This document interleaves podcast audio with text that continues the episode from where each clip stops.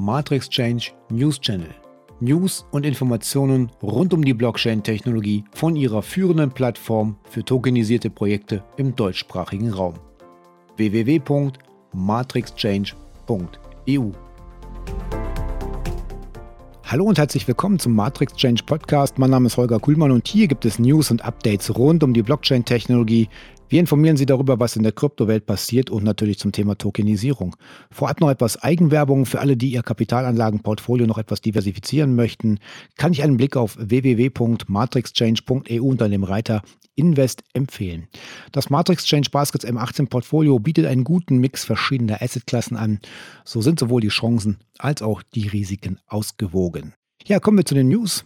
Geht es nach Charles Hoskinson, Gründer von Cardano, sollte Tesla Cardano statt Bitcoin als Kryptowährung akzeptieren. Hoskinson sieht Cardano als eine der umweltfreundlichsten digitalen Vermögenswerte an. Daher sein Rat, Tesla soll anstelle des Bitcoins einfach Cardanos Token ADA akzeptieren. Ja, die Bitcoins werden mit dem Proof-of-Work-Algorithmus geschürft. Cardano läuft auf dem Proof-of-Stake-Algorithmus und verbraucht natürlich dadurch sehr viel äh, weniger Energie. Wenn Sie sich wirklich um alternative Energielösungen, Nachhaltigkeit, Kohlenstoffreduzierung und Kohlenstoffneutralität kümmern, können Sie nicht in einem System sein, in dem es keinen eingebauten Mechanismus gibt, um den Energieverbrauch einzuschränken, so Charles Hoskinson.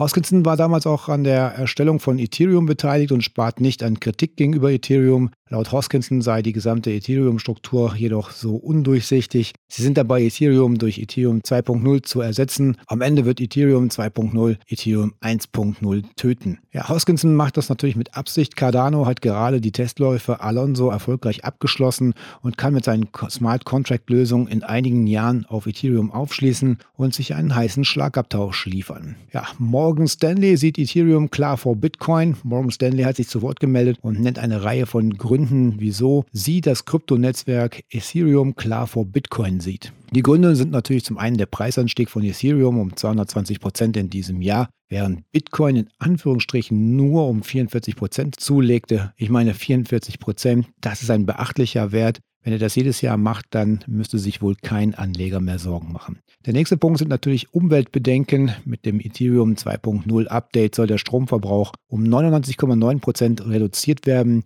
Möglich wird die starke Reduzierung durch eine Änderung im Quellcode. Ja, und das Thema Verwendbarkeit wird hier ebenfalls angesprochen. Ethereum hat einen aus ihrer Sicht deutlich höheren Nutzen als Bitcoin. Beispielsweise nutzen andere Kryptowährungen Ethereum als Basis. Auch viele der gehypten NFT-Kunstwerke und ihrer Verschlüsselung basieren auf der Ethereum-Technologie wobei sich dies zukünftig bei Bitcoin auch ändern wird mit dem sogenannten Taproot Update des Bitcoin wird die Kryptowährung zukünftig auch interessant sein für weitere Anwendungen. Darüber hinaus sehe ich den Bitcoin als die Leitwährung und als den digitalen Wertspeicher, auch wenn er gegenwärtig noch sehr volatil ist, wird sich dies nach meiner Meinung in einigen Jahren auch ändern. Betrüger gelangen mit gefälschten Hardware-Wallets an Bitcoin. Nach einem Datenleck beim Hersteller Ledger senden Betrüger den Opfern gefälschte Hardware-Wallets zu, um an deren Kryptowährung zu gelangen. Nach einem Datenleck im vergangenen Jahr beim Hardware-Wallet-Hersteller Ledger senden die Betrüger ein vermeintliches Ersatzgerät, das es auf die Kryptowährung der betroffenen Personen abgesehen hat. Das Gerät sei in einer authentisch aussehenden Verpackung, aber mit einem schlecht geschriebenen Brief verschickt worden, berichtete eine Person auf Reddit.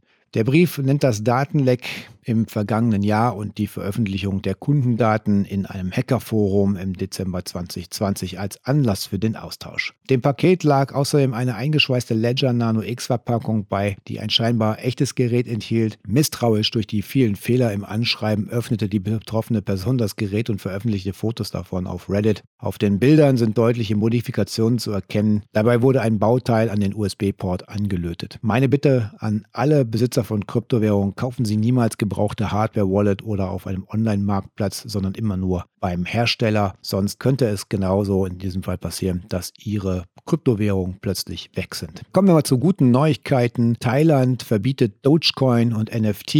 Die thailändische Börsenaufsicht hat Kryptohandelsplätzen aufgegeben, binnen 30 Tagen Coins und Token von ihren Handelsplätzen zu entfernen, die keinen klaren Zweck oder Substanz haben. Primär geht es der Behörde darum, für Anleger besonders risikoreiche Assets von den Plattformen zu verbannen. Deren Preise rein auf Trends basieren, wie sie teils nach Belieben von Influencern wie Elon Musk oder organisierten Kleinanlegern über Reddit beeinflusst werden können. Es gibt laut CoinMarketCap über 10.400 Coins oder Token, von denen 98% keinen fundamentalen Nutzen haben. Aus meiner Sicht müsste hier eine dringende Regulierung erfolgen, um solche Meme-Coins wie Doge oder Shiba Inu Einhalt zu gebieten und die Spreu von Weizen zu trennen. Einen kleinen Schrecken gab es für einige Leocoin-User, deren Wallets ein Nullsaldo auswiesen. Wir versichern ihnen zu 100%, dass es sich um einen rein optischen Mangel handelt und nicht ein einziger ihrer Leocoin verschwunden ist. So die Aussage von Leocoin. Im Rahmen derer Programmierung der Leo-Blockchain 2.0 waren verschiedene Maßnahmen notwendig. Hierzu zählen diverse Server-Neustarts und Upgrades und eine ungeplante, aber unumgängliche Abschaltung der Nodes. Dies führte zum jetzigen ausgewiesenen Kontostand. Ähnlich wie bei einer Operation am offenen Herzen können wir jetzt nicht einfach abbrechen. Wir könnten einfach das Backup der Blockchain aufrufen und den Zustand wiederherstellen. Das hätte allerdings zur Folge, dass ein Großteil unserer Arbeiten zur Vorbereitung auf Leo 2.0 verloren gehen würde. Seit Donnerstagnachmittag ist dieses Problem allerdings wieder vollständig behoben und alle Leo-Coin-Inhaber sollten wieder alle Coins in ihrem Wallet angezeigt bekommen.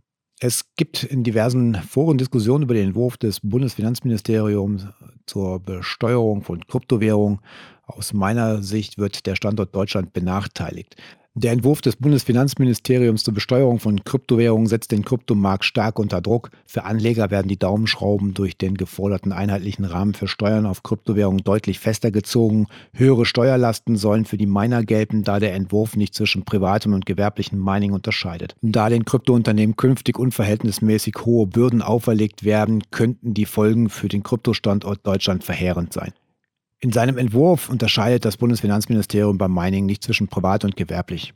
Staking und Lending werden generell als Gewerbebetrieb betrachtet und gelten als steuerpflichtig. Einkünfte aus Mining könnten als private Veräußerungsgeschäfte gelten. Um das zu widerlegen, müssten Miner den Beweis erbringen, dass es sich um eine vermögensverwaltende Tätigkeit handelt. Dafür das Mining erhebliche Rechenleistung und die entsprechende Hardwareausrüstung benötigt werden, könnte das schwierig werden. Raum für unterschiedliche Interpretationen bestand bislang, da es keine klare Definition gab, ob Kryptowährung als Wirtschaftsgut zählt. Dem Entwurf des Bundesfinanzministeriums zufolge sollen alle Kryptowährungen, egal ob Payment, Token, Staking oder Lending, als Wirtschaftsgüter gelten und damit steuerpflichtig sein. Das Staking von Kryptowährungen wie Ether ermöglicht für die Nutzer neue Ether als Belohnung. Steuern könnten vermieden werden, wenn Gewinne über die Zeit verschleppt und über ein Jahr gehalten werden. Nach dem Entwurf soll die Haltefrist nun auf zehn Jahre verlängert werden. Veräußerungsgeschäfte mit Kryptowährungen vor dieser Frist gelten als steuerpflichtig. Das gilt für Staking ebenso wie für Lending. Staker müssen in Vorleistung gehen und das Finanzamt informieren, dass sie die Kryptowährung zum Staken genutzt haben. Ja, der Entwurf verfehlt komplett das Ziel. Mit dem Entwurf zur Besteuerung von Kryptowährungen wollte das Bundesfinanzministerium Kryptofinanzkriminalität wie Geldwäsche oder die Finanzierung von Terrorismus eindämmen. Dem Entwurf zufolge sollen Daten der Auftraggeber und Begünstigten bei Kryptotransaktionen erhoben und gespeichert werden. Das würde einen Wegfall der Anonymität bedeuten und wäre technisch kaum umsetzbar. Ein nationaler Alleingang Deutschlands könnte Experten zufolge eher schaden als nützen. Probleme bereitet auch die Übertragung von Kryptowährung auf einer unhosted Wallet, wenn künftig Name und Anschrift der Beteiligten gespeichert werden. Entscheidungen auf europäischer Ebene zur Bekämpfung der Kryptofinanzkriminalität liegen noch nicht vor. Wie sich der Entwurf final gestalten wird, äh, wird auf jeden Fall sehr interessant sein. Wir brauchen auch hier eine klare Regelung, damit alle Beteiligten Gewissheit haben und auch das Thema Steuern endlich verständlich wird. Das war der Krypto-Überblick für heute. In den nächsten Ausgaben spreche ich über das Thema Tokenisierung mit dem Matrix Change Geschäftsführer Matthias Gerbers. Mein Name ist Holger Kuhlmann und ich verabschiede mich. Hat Ihnen die Ausgabe gefallen? Dann folgen Sie uns in den sozialen Netzwerken und hinterlassen Sie uns ein Feedback. Sie finden uns unter Matrix Change auf Twitter, Instagram, LinkedIn und Facebook. Wir sagen Danke, bis zur nächsten Ausgabe.